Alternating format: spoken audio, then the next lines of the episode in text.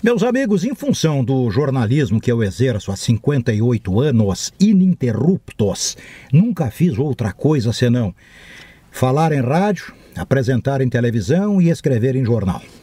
Pessoas me perguntam, mas olha, com alguma frequência, Prates, e aí, Prates, o Brasil tem futuro? Qual é a esperança? Eu digo nenhuma. Ô, Prates, deixa de ser pessimista, nenhuma. Enquanto não houver a revolução cultural, que é a revolução dos costumes, que eu tenho pregado de há muito, não vai haver possibilidade de crescimento. O país não vai para frente. Por quê? Algumas pessoas imaginam que se nós dermos um jeito na economia, tudo mais se ajeitará. Não é verdade. Não é verdade.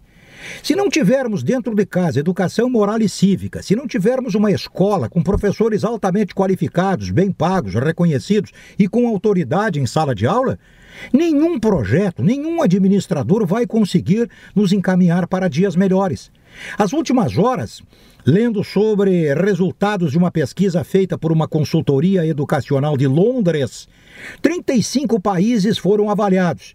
Como o Brasil tem algum prestígiozinho e tal, o Brasil foi incluído entre os 35 países pesquisados e ganhou, com alto mérito, a posição 35, isto é, o último lugar. Dos 35 países estudados, os professores brasileiros estão na última posição. Mal pagos os piores, os mais mal pagos do planeta. Desdenhados pela sociedade, ofendidos pelos alunos, desrespeitados em sala de aula e fora da sala de aula. Por quê?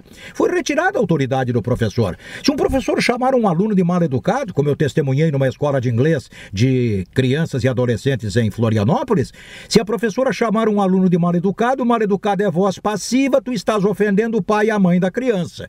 Encrenca na certa. Mas desde quando? O professor está assustado, está com medo em sala de aula. Lhe foi retirada, eu insisto, a autoridade. O salário é ridículo, ridículo. Pessoal do judiciário agora teve um reajuste de 16% em seus vencimentos. Quem de nós aqui do lado de fora, que professor ganhou 16% de aumento?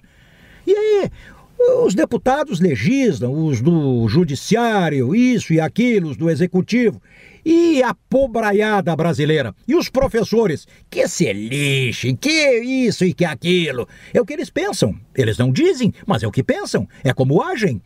Bom, enfim, enquanto o professor estiver aí no resto do chão, mal pago, desdenhado, ofendido, escorraçado, o Brasil não tem futuro. Não me venham com conversa mole de que mexendo na economia vamos mexer no todo. Não vamos, não.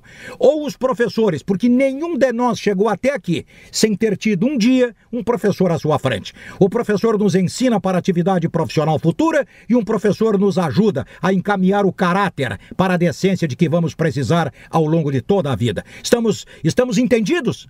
Não? É evidente que não estamos entendidos. Eu estou perdendo meu tempo. Então desejo a vocês um bom fim de semana. É isso e até a próxima.